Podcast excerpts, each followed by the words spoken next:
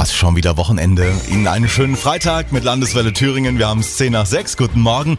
Mittlerweile ist es ein Trend, der bei uns in Thüringen immer beliebter wird.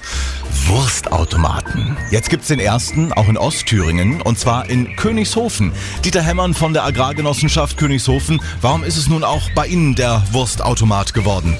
Wir betreiben seit einem Jahr erfolgreich eine Milchzapfstelle hier am Ort in Königshofen und durch Nachfragen von Milchkunden, aber auch von anderen Kunden, die wir hier haben, wurde die Frage gestellt, ob wir nicht auch in Ergänzung von den Milchautomaten einen Wurstautomaten aufstellen können, wo Ware gekauft werden kann, die wir selbst herstellen. Diese Automaten sind übrigens mega praktisch. Ich denke da schon mal an Sonntag. Gell? Deutschland spielt bei der WM gegen Mexiko. Zum Grillen vorher kommen mehr Leute als geplant. Die Geschäfte haben zu und dann werden sie froh sein, dass es so einen Wurstautomaten in ihrer Nähe gibt. Also wir haben jetzt diesen Wurstautomaten erstmal bestückt mit natürlich Grillartikeln.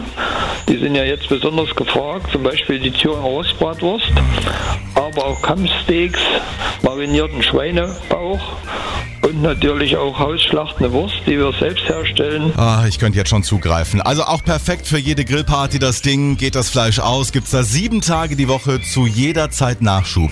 Dazu noch die Landeswelle Grillwelle bei uns im Netz und die Feierei ist kaum zu toppen.